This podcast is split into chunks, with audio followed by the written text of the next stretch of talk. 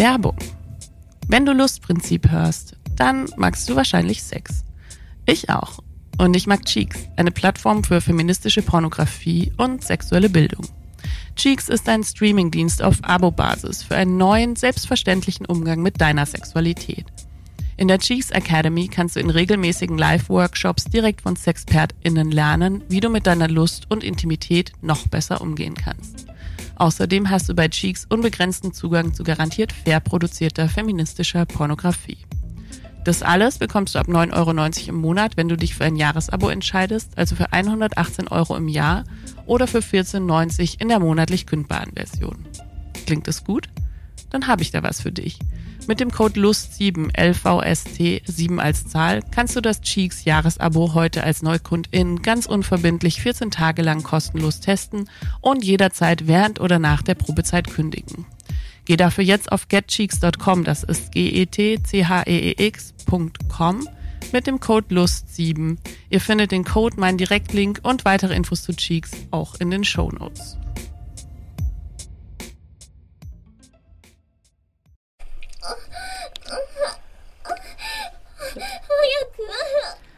Machen Pornos süchtig?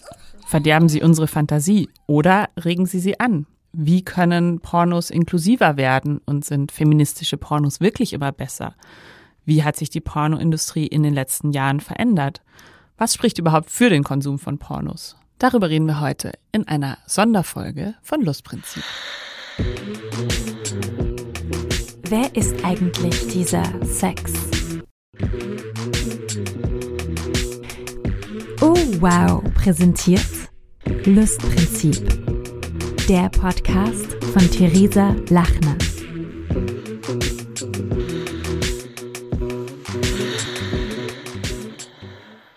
Egal, ob man Pornos jetzt gut oder schlecht findet, sie sind eines der größten popkulturellen Massenphänomene unserer Zeit. Pornos sind eigentlich so alt wie die Menschheit selbst. Schon vor 27.000 Jahren gab es in Ton gebrannte Schmuddelbildchen. Das Wort Pornografie stammt aus der griechischen Antike und bedeutet übersetzt so viel wie von Huren schreiben. Auch heute schauen mehr als 14 Millionen Deutsche regelmäßig Sexfilme und trotzdem spricht fast niemand darüber. Bis jetzt. Mit der Kampagne My Porn Me vermittelt die Techniker Krankenkasse Medienkompetenz in Sachen Pornografie und sie ist der Sponsor der heutigen Sonderfolge.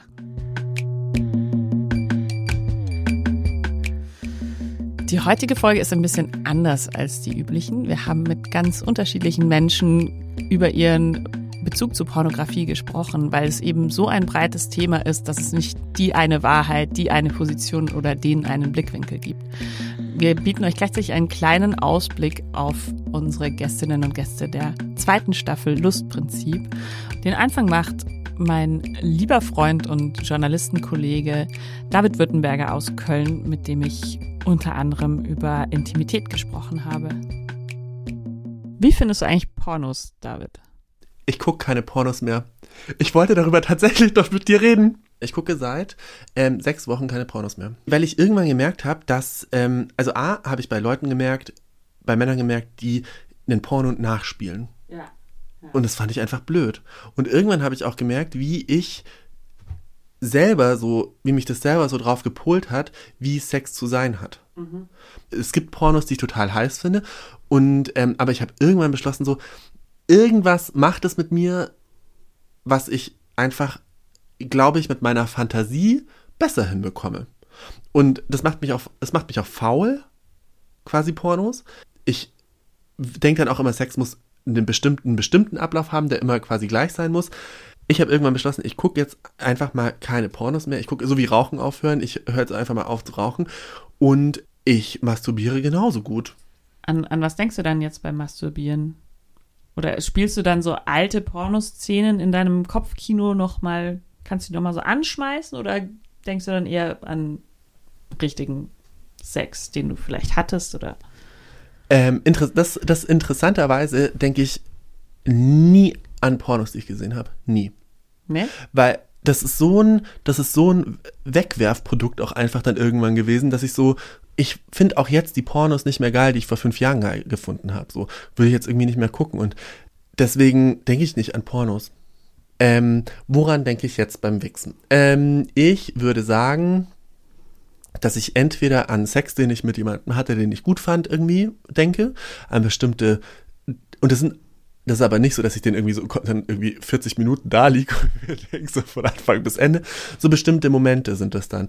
Ähm, was ich aber entdeckt habe, was passiert seitdem, ist, dass ich wieder Fantasieszenarien habe, die ich früher nicht mehr hatte. Die ich gar nicht mehr hatte.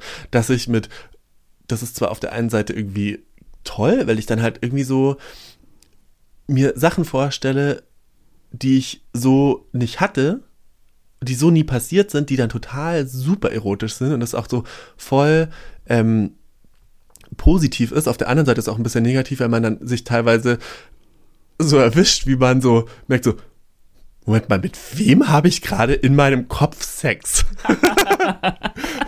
und ich hatte letztens wirklich so ein richtig massives Problem, dass ich ähm, ich träume eigentlich nicht von Sex. Ich träume nicht viel von Sex. Ähm, wenn ich von Sex träume, ist das oft was ganz Merkwürdiges. Und ich habe letztens wirklich zwei Tage oder drei Tage hintereinander von Sex mit einem Kollegen geträumt, den ich vorher als nicht sexuelles Wesen wahrgenommen habe. Und seit das passiert ist, denke ich da so, sehe ich den und denke ich so, voll merkwürdig. Und dann hatte ich so Momente, wo ich quasi ähm, gewichst habe und beim Wichsen so abge das ist das ist ein bisschen wie Meditation. Ich finde der Wichsen ist kann auch ein bisschen meditativ sein. Voll. Und ich hatte so ein bisschen das Gefühl, beziehungsweise ich bin irgendwie so abgedriftet und habe auf einmal so gemerkt, wie ich diesen Sextraum nachgefantasiert habe. Und ich war so, boah, nein, ich kann jetzt nicht auf meinen Kollegen wichsen. Das geht nicht. Das, das ist nicht cool. Und, ähm, und das will ich auch nicht, weil wenn ich das so quasi, wenn ich die Pandoras Büchse einmal das ist echt schlimm. Und ähm, habe ich dann auch echt immer sein gelassen so. Also, okay, schnell an was anderes denken, wo ich so immer wusste, so, okay, das ist safe. Wenn ich daran denke, komme ich auch. Ähm, aber ja, to cut, einfach wieder den Boden, Bogen zurückzusparen. Ähm, ähm, ich finde es krass, wie schnell die Fantasie auch einfach wieder da ist. Bei die gar nicht unbedingt real, also quasi realistisch sein muss. Das heißt, du würdest jetzt sagen, Pornos sind, sind lässt du jetzt erstmal. Ich habe auf jeden Fall gerade nicht das Bedürfnis, das wieder ähm, anzufangen. Weil ich auch finde, dass also schwulen Pornos auch echt super oft, super viel so, auch immer nach so einem bestimmten Mechanismus funktionieren und das langweilt mich irgendwie so ein bisschen. Also da bin ich so, pff, ja. Ja irgendwie alles, alles schon mal gesehen und das, finde ich, macht es halt irgendwie auch so ein bisschen kaputt und das ist dann auch so, jetzt gehe ich ins Bett, jetzt mache ich mal ein Porno an, jetzt wichse ich noch und dann drehe ich mich um. Gute Nacht. So, will ich das, will ich, dass das Teil meines Rituals ist? Außerdem finde ich viele Teile der Pornoindustrie einfach auch echt super schwierig, wie quasi auch einfach mit Performern umgegangen wird, wie, äh, wie die auch gesehen werden, wie denen was ihnen für ein Gefühl gegeben wird, wie sie sein müssen. Ähm, und ja, vielleicht denke ich irgendwie auch zu viel drüber nach, kann auch sein, aber hat mir einfach irgendwann so, ah, kam ich mir vor, als würde mich in so ein Korsett spannen, das ich nicht wollte. Und ja, um deine Frage zu beantworten, ja, ich glaube, ich lasse es jetzt einfach mal ein bisschen. Heißt aber nicht, dass es nicht irgendwann wieder anfängt.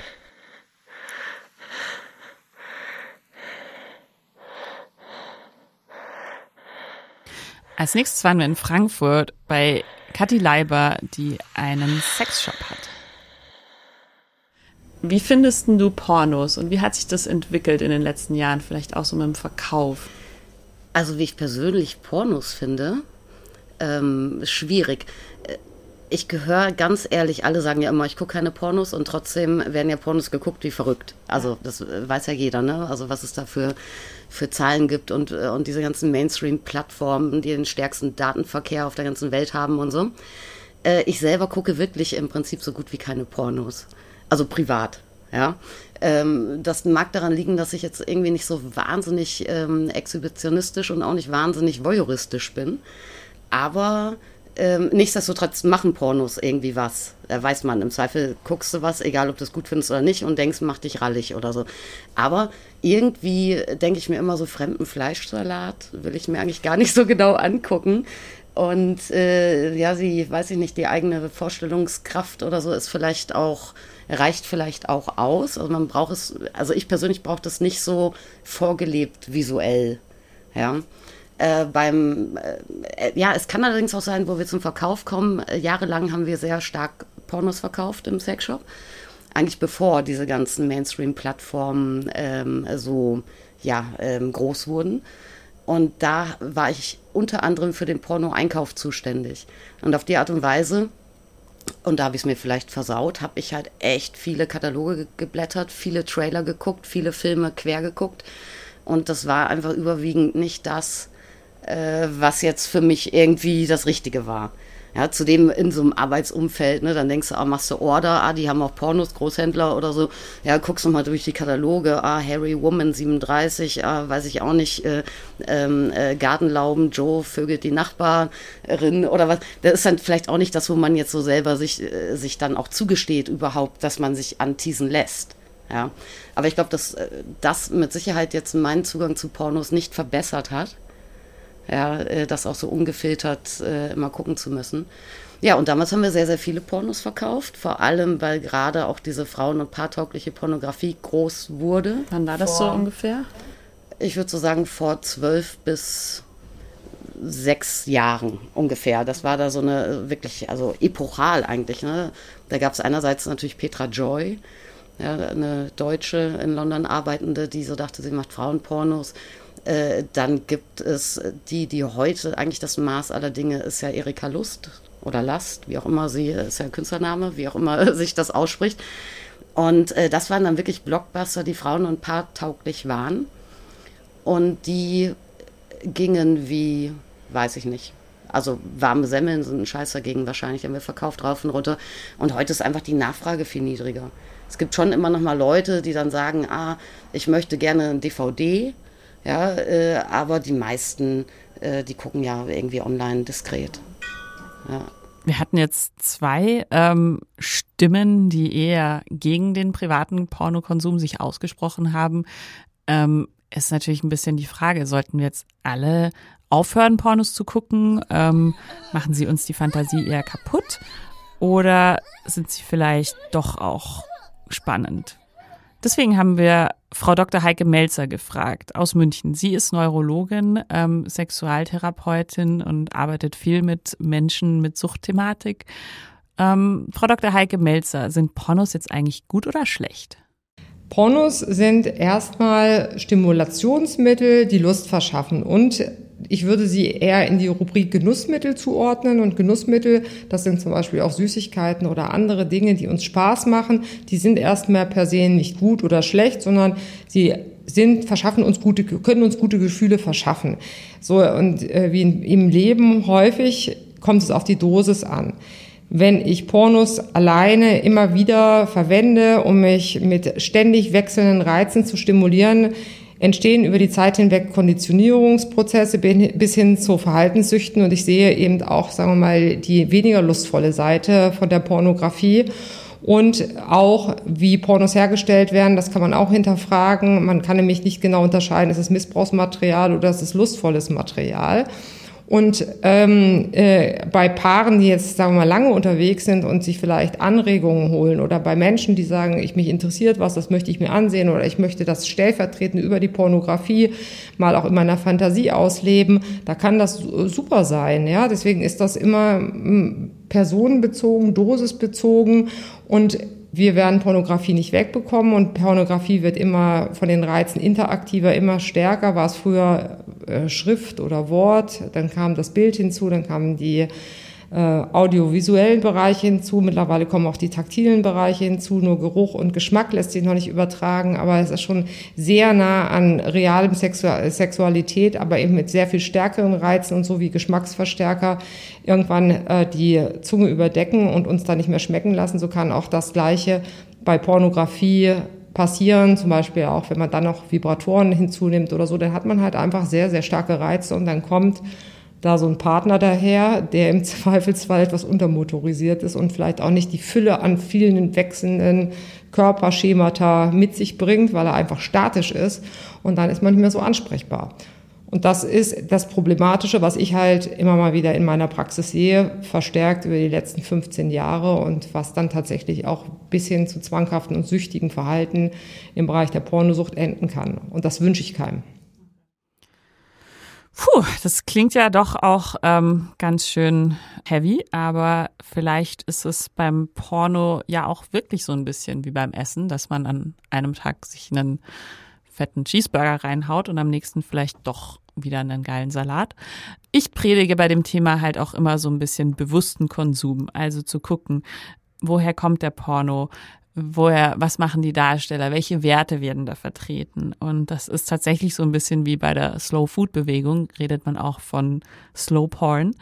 Wir reden über diese Labels, Slow Porn, Fairtrade Porn, mit einem, der das macht und der versucht, die Dinge besser zu machen und darüber, warum auch das vielleicht gar nicht so leicht ist. Ähm, wir hören jetzt Patrick Cartus, der eine oder die andere kennt ihn schon aus Folge 5 Hingabe. Patrick ist feministischer Pornoregisseur aus Wien und hat sehr nuancierte und sehr verschiedene Standpunkte zum Thema Porno.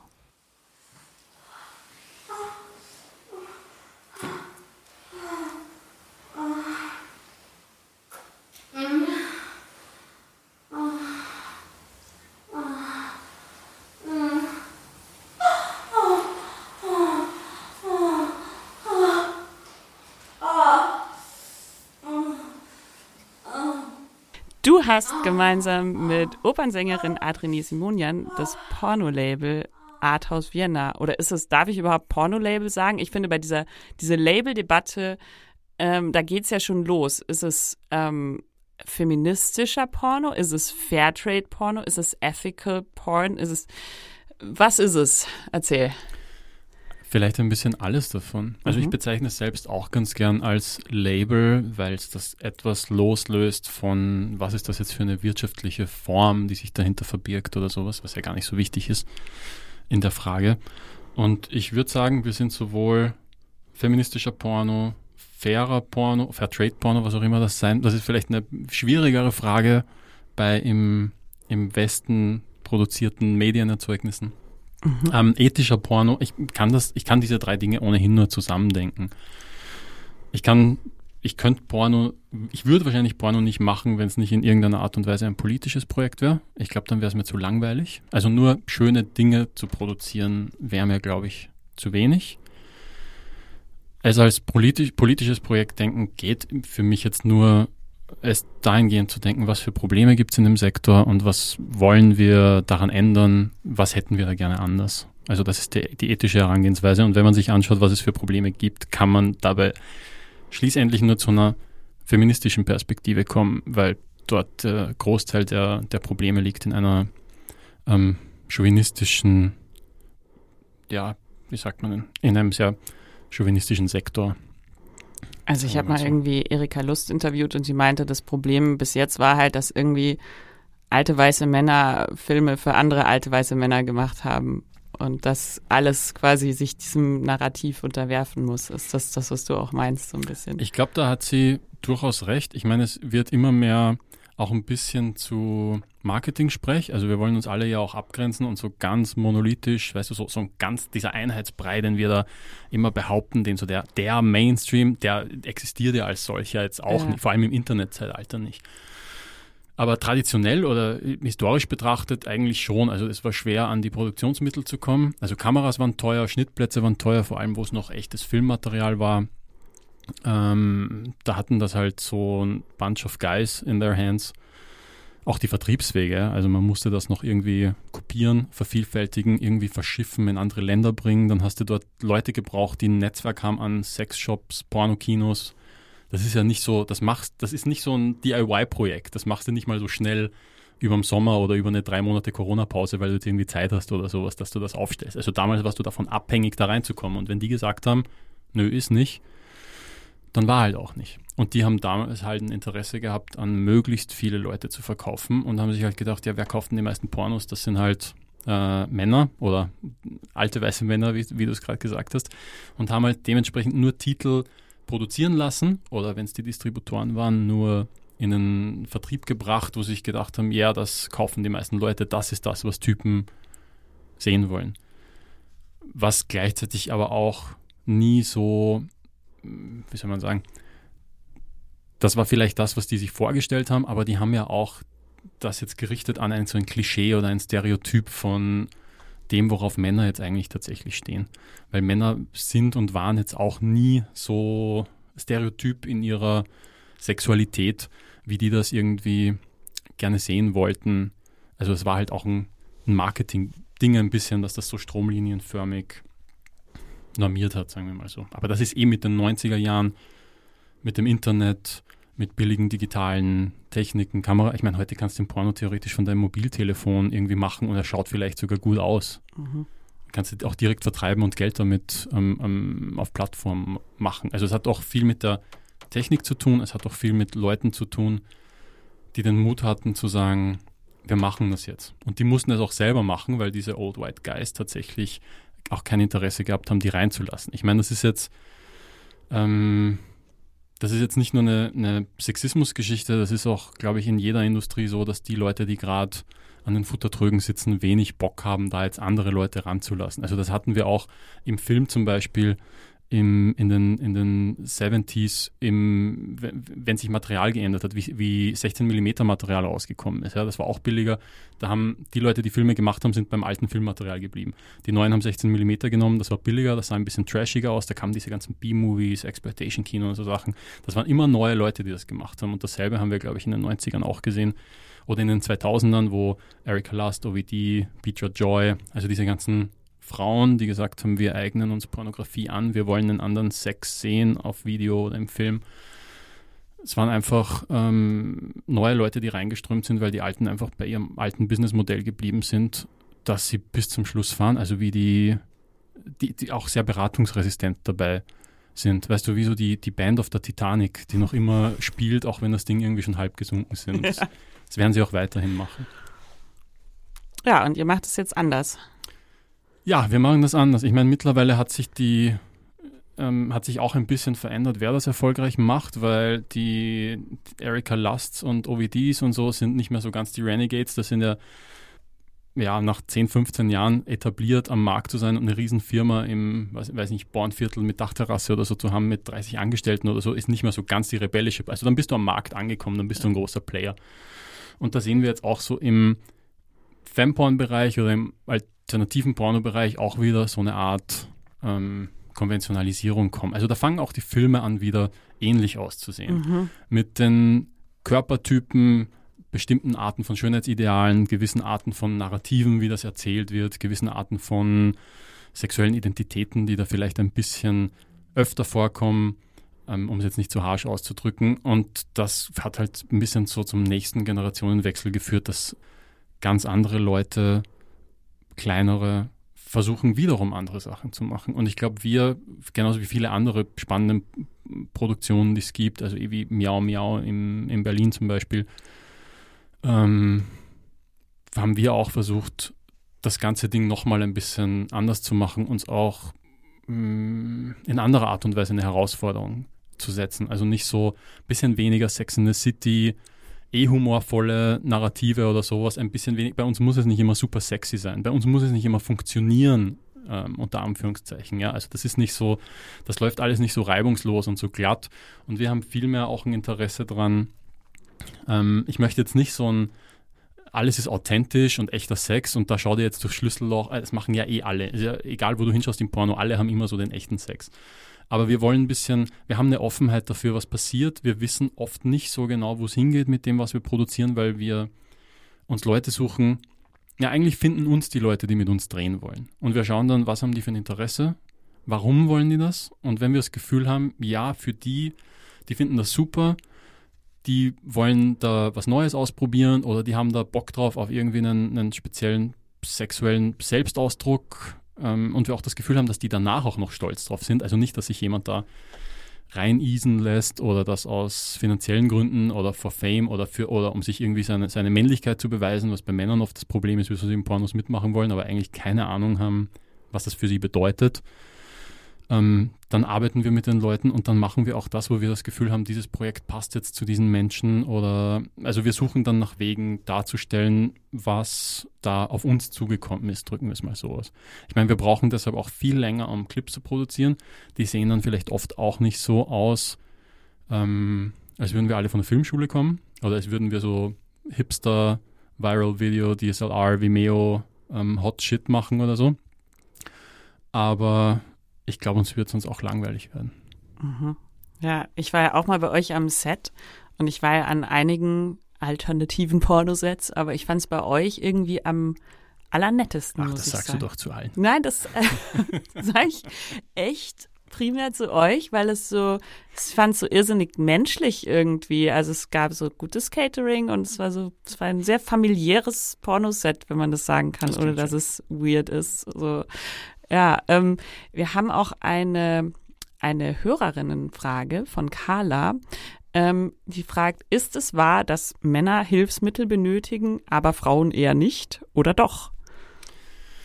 Ich meine, ich kann jetzt nicht für die ganze Industrie sprechen. Ich kann nur für das sprechen, was ich in mittlerweile doch schon, oh Gott, zehn Jahren Pornoproduktion selber miterlebt habe.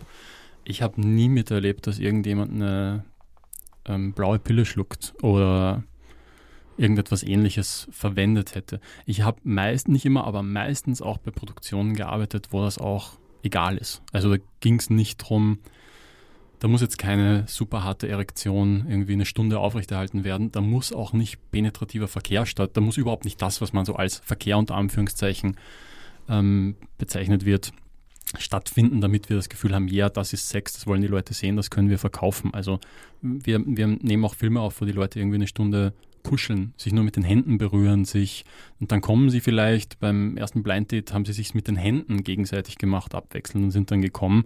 Ja, sagen auch Leute, wieso gab es da keinen Sex? Ja, was soll denn das heißen? Also das, das ist ein bisschen eine Bill Clinton Perspektive darauf, was, was Sex ist und, und, und was nicht ist womöglich.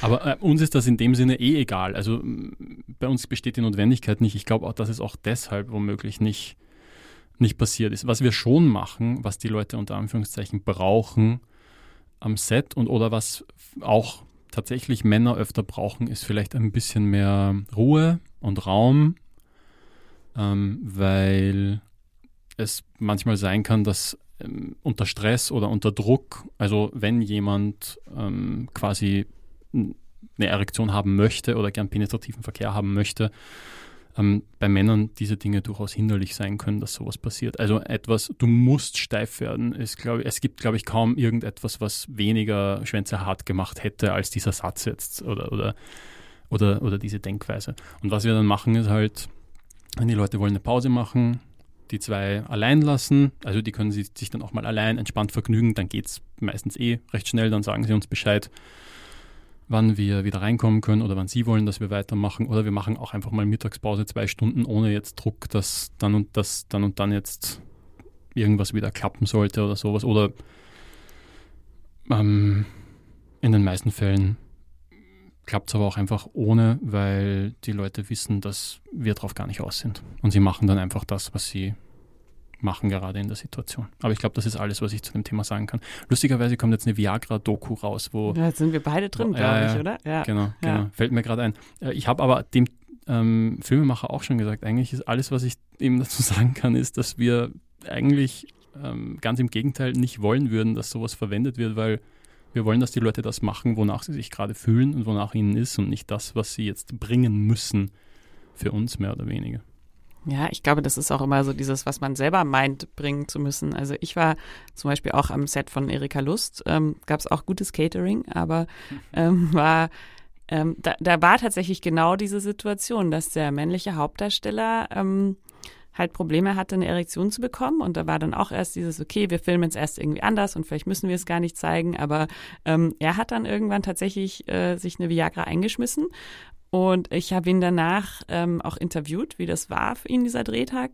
Und ähm, der halt auch an konventionellen Pornosets arbeitet und dann eben bei Erika Last. Und ich meinte, was ist denn für ihn besser? Und er meinte so, naja, Also so ist schon schön hier mit den Produktionsbedingungen und alles fair und vegan, aber ähm, für ihn ist es eigentlich fast stressig, weil da so viele Leute an diesem Set sind, weil es eben ein Filmset ist. So ein Pornoset ist oft einfach nur so ein, zwei Leute.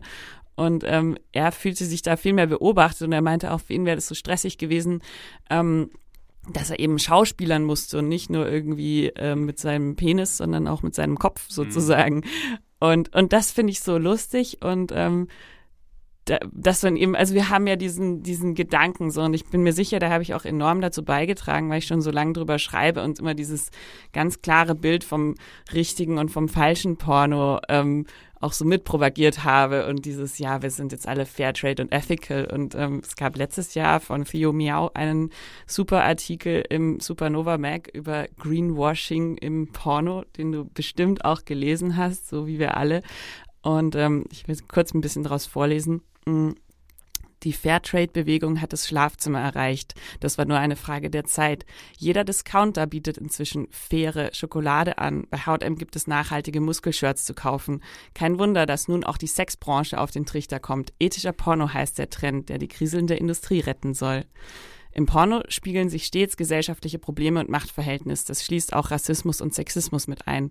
Respekt an alle, die hier starke Gegenbilder schaffen. Und dennoch, wir dürfen die Bedingungen am Set nicht mit dem fertigen Clip aus, auf unserem Monitor verwechseln.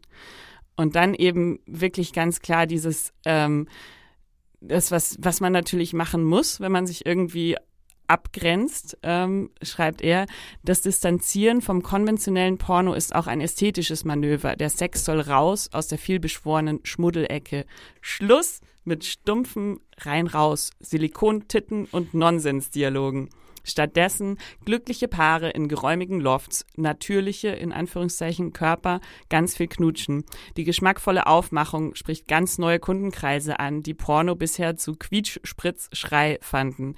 Ein moralisch einwandfreies Leben muss man sich erst einmal leisten können. Wie stehst du dazu? Amen, Brother. Ja, ich finde, ich, Theo kann ich da ähm, wie meistens eigentlich nur voll zustimmen. Sehr clever und weit gedacht. Darum habe ich, glaube ich, auch am Anfang ein bisschen bei der Einleitung mit dem Gedanken des Fair oder Fair Trade Porn ein bisschen Probleme. Am Ende kriegen wir noch so einen Aufkleber, der überall draufkommt wie auf den Bananen. Ich finde es überhaupt schwierig jetzt, wenn man es in einem globalen Kontext bedenkt. Also ich finde Fair Trade macht dort Sinn, wo man bei Produkten tatsächlich noch Leute dahinter hat, die, die wie Sklaven aus oder die moderne Sklaven sind im Endeffekt. Und sich sowas für europäische Produkte auszudenken, klingt dabei doch sehr, sehr anmaßend. Ich finde aber allgemein trotzdem gut, wenn wir ein Gespräch darüber führen, ähm, wie, welche Probleme es vielleicht gibt in dem Business. Und das wären vielleicht auch viel seltener tatsächlich Probleme jetzt sexueller Ausbeutung sein oder also mit einer Sexualmoral zu kommen, da löst er meistens eh ohnehin gar nichts. Aber auch wenn man sich de facto die, die problematischen Dinge anschaut, die im Porno passieren, sind viel weniger oder seltener tatsächlich sexueller Natur und viel, viel häufiger ökonomischer oder arbeitsrechtlicher oder so. Und ich finde schon, dass das eine, das ist schon eine, ein Gespräch, das ich gerne noch weiterführen würde. Oder ein Diskurs, den wir laufend brauchen. Und der auch, glaube ich, nie so wirklich enden wird für uns. Das, ja, das ist ein bisschen das Problem, was ich auch habe. So, ich hatte ja auch schon so ein ähm, E-Book auf meiner Webseite. Das war so ein Guide für äh, feministischen Porno. Ähm, und der wurde irgendwie so ein bisschen aktualisiert und ich, ähm, ich fand es schon wichtig, da mal irgendwie alle Leute vorzustellen, die ich halt cool finde. So, es gibt natürlich noch viel mehr. Ähm, aber dann war eben auch genau mein Problem so, klar, es kann an jedem Set irgendwie Scheiße passieren und es, also, es, es heißt halt nicht nur, weil man das, diese Good Intentions hat, dass es dann auch immer klappt. Also ich habe auch genau wie du Bekannte, die sagen so, wow, an dem Set war es fürchterlich und ja. an dem war es gut. Und also auch diese, unsere Sex-Positive-Bubble hat ja schon ihre MeToo-Geschichten, die es so gibt. Ne? Ja. Ähm, und es gibt wenig große Filmsets und das, das ist auch in unserem Sektor so, ähm, so hehre ähm, oder so viel wir uns dabei auch vornehmen wollen. Bei größeren Filmsets gibt es meistens viele Leute, die durchaus auf eine Art ökonomisch ausgebeutet werden und das sind aber selten die großen Player, die dort sind oder auch nicht die Performer zwingend. Aber du hast halt oft eine Reihe von Leuten, die einfach dort nur schwarz arbeitet. Also die, die Runner, die Fahrer oder Caterer oder Leute, die da irgendwie eine Form von Assistenz machen oder sowas. Das sind vielleicht dann auch die Dinge, über die man in diesem Kontext reden könnte. Aber das ist eine ganz andere, also das geht auch über das Porno bis hinaus, betrifft wahrscheinlich allgemein die Film- oder die Kreativwirtschaft mhm. in, in heftiger Art und Weise. Ja, ja. Ich finde auch gut, was Theo gesagt hat bezüglich Körpern oder wie Sex daherkommen muss. Mhm. Also ich habe diese Sex in the City Ästhetik schon, schon so ein bisschen angesprochen. Ist eh schön, also so ein bisschen so Hochglanz, Frauenmagazin, Porno-like in, in, in diesen Airbnb-Wohnungen, die du dir nicht leisten könntest, wenn du in diesen, diese hippen Städte auf Urlaub fahren würdest oder so. Mhm. Aber ich meine, es ist gut, dass es diese Erzählung von Sexualität oder Porno auch gibt. Ich finde es gut und ich promote, glaube ich, persönlich lieber andere ähm, Initiativen und Projekte und Leute, die das machen, die, die ein bisschen was anderes probieren, weil das ist eh angekommen. Das ist am Markt angekommen, das verkauft sich gut. Ähm, bei, Im Falle von Erika Lust ist es eh der größte Player. Ich glaube, Erika hat auch ein Problem. Ich meine, wir zum Beispiel bei uns oder bei, bei kleineren Projekten ist es einfacher zu sagen, der Typ muss jetzt nicht schauen, dass er irgendwie dann Harten kriegt, weil wir viel mehr Zeit haben. Weil wir die Leute auch einfach rausschicken können, weil wir das Ganze auch nicht machen müssen. Also wir haben nicht den ökonomischen Druck jetzt, dass dieses Ding durch muss. Und ich glaube, in dem Fall hat sich schon, weil die so eine hohe, so einen hohen Produktionsrhythmus hat. Und da fängt es einfach an, schwierig zu werden, weil du diese Freiräume nicht mehr hast, auf die Menschen entsprechend eingehen zu können. Und da hast du irgendwo vielleicht als politisches Projekt angefangen oder gemischt als politisches Projekt und als Selbstständigkeit und irgendwann bist du halt doch eine Institution geworden mit allen Problemen, die da oft mit dranhängen, wenn du dem Ganzen nicht mehr so die Zeit widmest. Also das andere ist ja auch ähm, diese äh, MeToo-Geschichte in unserer Bubble, die du angesprochen hast, wenn du so viele Clips brauchst, um dein Biss entsprechend groß aufzublasen, dass du externe Leute damit beauftragst zu drehen und nicht mehr die Zeit hast, weil du so viel auf einmal machst, weil du so viele Clips rausbringen möchtest unter deinem Label, dass du nicht mehr genau aufpasst, was dort tatsächlich passiert, welche Vorgaben du den Leuten stellst, was ja auch in deiner Verantwortung ist, dann, dann passieren so Dinge. Aber das, die passieren bei allen großen Ketten und allen großen, aber dann muss man auch ein bisschen damit leben oder danach die Scherben aufräumen. Hm.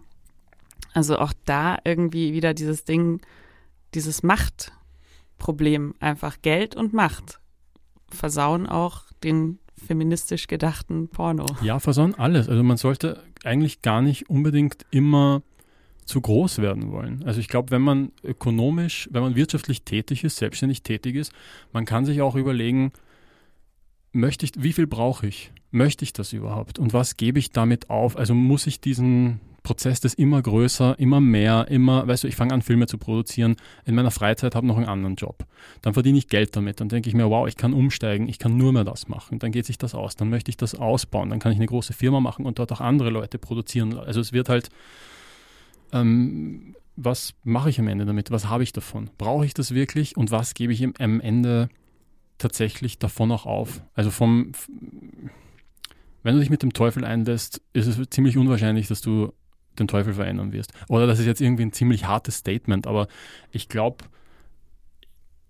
ich bin jetzt nicht an dem Punkt, ich habe jetzt leicht reden, ja, weil mhm. wir jetzt nicht so groß sind. Ich kann jetzt tun, ja, wir sind jetzt nur so eine, so eine Mini-Firma irgendwie, weil wir das unbedingt wollen und so integer sind. Wenn wir an den Punkt kommen, wird vielleicht der Moment sein, wo wir das selber beweisen müssen, wo wir sagen, nein, wir wollen jetzt nicht einfach nur ein großes kapitalistisches Unternehmen werden, dem eigentlich alles wurscht ist, ähm, solange irgendwie die, die Zahlen stimmen.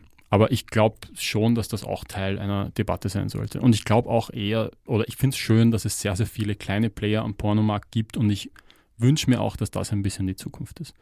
Weil es trägt auch mehr zur Vielfalt bei. Also so diese ganzen Guest Directors, das ist ja ähnlich wie bei Netflix ein bisschen, was in unserem, im Fanporn bis passiert ist die Netflix-Serien sind auch, die sind alle super geil, aber sie sind alle gleich. Mhm. Sie sind mhm. alle irgendwie eine Dark Twisted Fantasy, in irgendwie super koloriert, mit irgendeinem spezifischen Farbschema, mit ein bisschen 80s-Nostalgie oder, oder whatever und ähm, irgendeinem großen Mysterium, das in Staffel 3 irgendwie langweilig wird, weil es zum dritten Mal wiederholt ist oder sowas. Und das wird jetzt in Spanien produziert, das wird in Polen produziert, dann gibt es eine aus Deutschland, dann gibt es die siebte aus den USA oder sowas und Netflix hat die Vorgaben,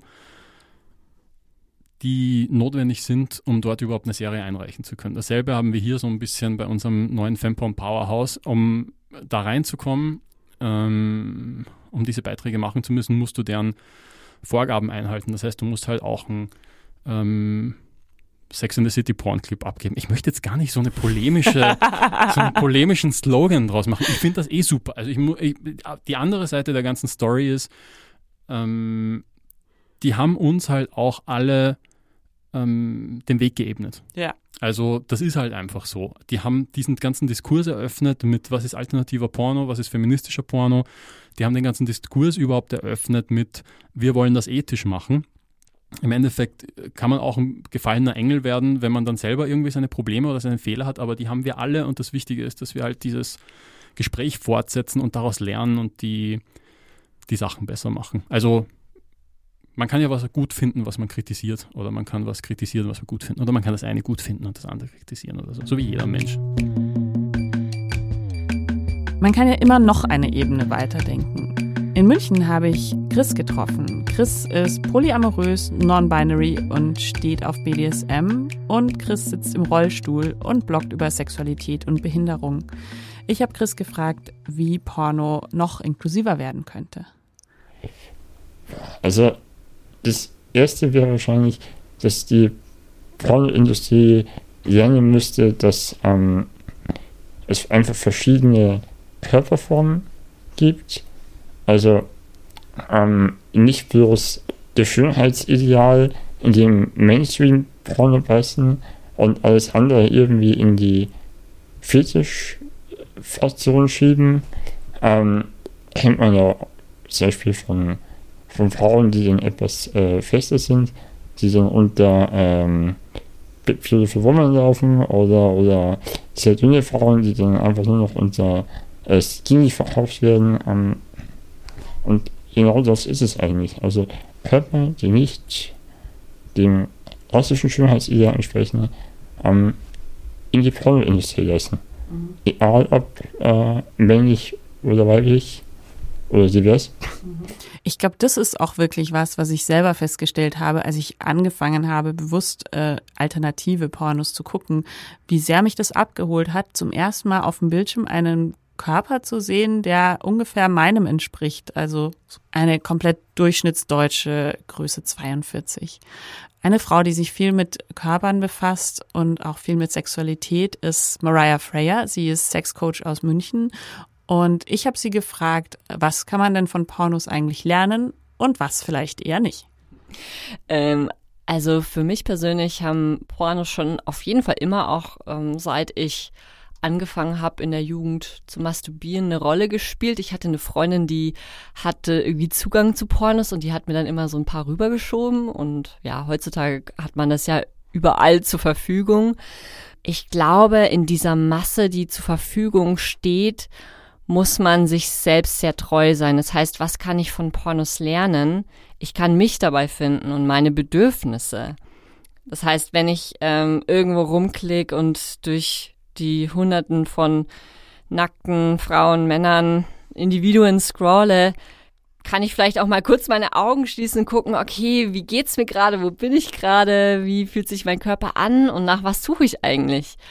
Und vielleicht klicke ich dann eine Sache an und ja, sehe da vielleicht irgendwas, was mich anspricht und dann bleibe ich dabei und kann dann aber auch natürlich ganz normal das als Masturbationsfläche, äh, als Inspiration nutzen, ähm, damit ich einfach geil werde und vielleicht skippe ich auch mal schnell hin zum Höhepunkt, weil, weil ich da noch schneller hin will. Aber was halt da ein Thema oft ist, dass ich dann sehr schnell auch mich zum Höhepunkt bringe, weil es ist einfach so intensiv, die Inspiration so intensiv auch auf einem neurologischen Level, ja. Also ich, ich, ich triggere sehr, sehr, einen sehr starken Impuls und ähm, die muss ich mir bewusst werden, weil der fungiert wie eine Droge.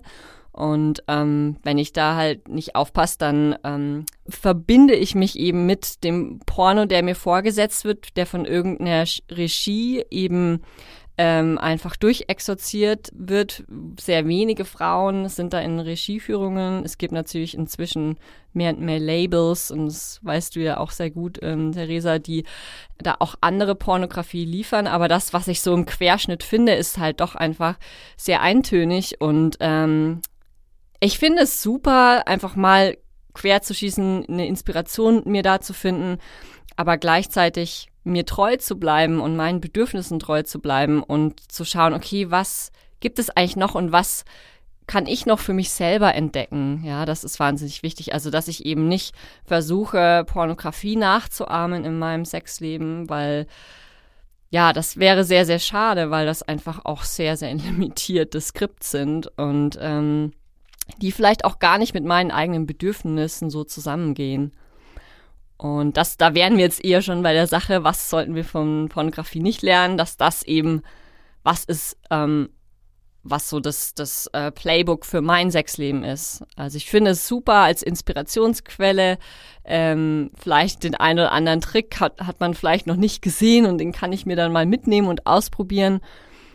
Aber wie schnell diese Pornostars irgendwie zum Höhepunkt kommen, das ist einfach sowas von unrealistisch. Ähm, deswegen ist es voll okay, da einfach auch dann das Buch zu schließen, der Pornografie und zu sagen, okay, was ist eigentlich jetzt mein, meine Story? Ich musste gerade ein bisschen denken an ein Zitat von Jamila Jamil, wo sie irgendwie so sagt, aus Pornos zu lernen, wie Sex geht, ist wie aus Fast and the Furious zu lernen, wie man Auto fährt. Love it. voll gut. nee, äh, stimme ich ihr voll zu.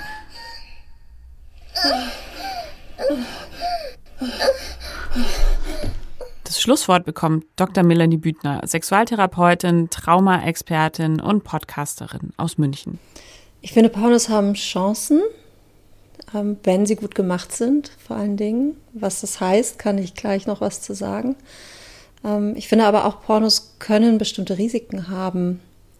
Also Pornos, die gut gemacht sind, aus meiner Sicht sind Pornos, die divers sind, die Sexualität zeigen in verschiedensten Schattierungen, die alle Menschen mit einbeziehen, die nicht heteronormativ sind, also nicht Mainstream-Porno mit so ähm, typischen Rollenverteilungen, Mann dominant, Frau devot, macht alles, was er will, ähm, irgendwie schnelle Schnitte, Riesengenitalien, Rammeln total, also so eine eindimensionale Sexualität, wie du sie oft siehst in Mainstream-Pornos, so X-Hamster beispielsweise oder Pornhub ist voll davon. Aber es gibt eben andere Pornos, die zeigen eine sehr selbstbestimmte Sexualität, die zeigen Menschen, die wirklich Consent miteinander machen, die darüber sprechen, was wollen wir eigentlich tun, die fragen, ist es für dich in Ordnung, was stellst du dir vor, wie ist es schön für dich, ähm, die einfach auch eine, eine Variabilität von Sexualität zeigen, die ganz viele Facetten zeigen, wo man wirklich was dazulernen kann. Ist oft so, ähm, so unter dem Label feministischer Porn zu finden oder Queer Porn oder manchmal auch so sexual-edukativer Porn, also so, so Sachen, wo du auch noch was lernen kannst, wo dir was erklärt wird. Also solche Sachen finde ich ziemlich großartig. Und bei den anderen Dingen, wenn dir so komische Beziehungsformen, so Schräglagen gezeigt werden zwischen Mann und Frau zum Beispiel oder wo es um Gewaltmotive geht, die ja oft vielleicht versteckt sind, aber auch so ein Klaps auf den Po, wenn man sieht, wenn man nicht sieht, dass vorher gefragt wird oder an den Haaren reißen oder den Penis reinschieben, bis jemand wirkt oder jemand am Hals packen und würgen, ohne Konsent zu sehen, finde ich äh, tatsächlich gefährlich. Und genau deswegen ist es so wichtig, dass wir uns mit unserem Pornokonsum auseinandersetzen, immer mal wieder drüber reden, ähm, das, was wir da auf dem Bildschirm sehen, auch mal mit der Realität abgleichen, vielleicht auch mal Pausen einlegen. Und ich finde es großartig, dass es eine Krankenkasse gibt, die das alles auch als Teil der Gesundheitsvorsorge erkannt hat. Deswegen danke an die Techniker Krankenkasse für die Unterstützung zu dieser Folge und für die My Porn Me Kampagne. Falls euch die einzelnen Stimmen heute gefallen haben, könnt ihr euch freuen. Am 2. Oktober geht's los mit der zweiten Staffel vom Lustprinzip Podcast. Ähm, es ist eine extrem diverse Staffel mit ganz, ganz unterschiedlichen Perspektiven geworden, was mich wahnsinnig stolz macht ähm, und meinen Horizont krass erweitert hat, diese Gespräche zu führen. Ich hoffe auch euren. Ähm, wenn euch diese Folge gefallen hat, teilt sie gerne auf Social Media, macht Screenshots in eure Insta-Stories rein, gebt uns Sternchen auf iTunes und empfehlt diese Folge jedem oder jeder, die noch ein bisschen Medienkompetenz in Sachen Porno vertragen könnte. Bis dann!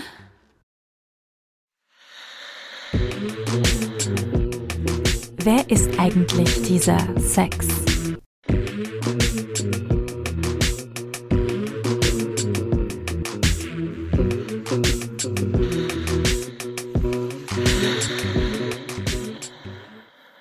Dieser Podcast wurde präsentiert von Oh, wow.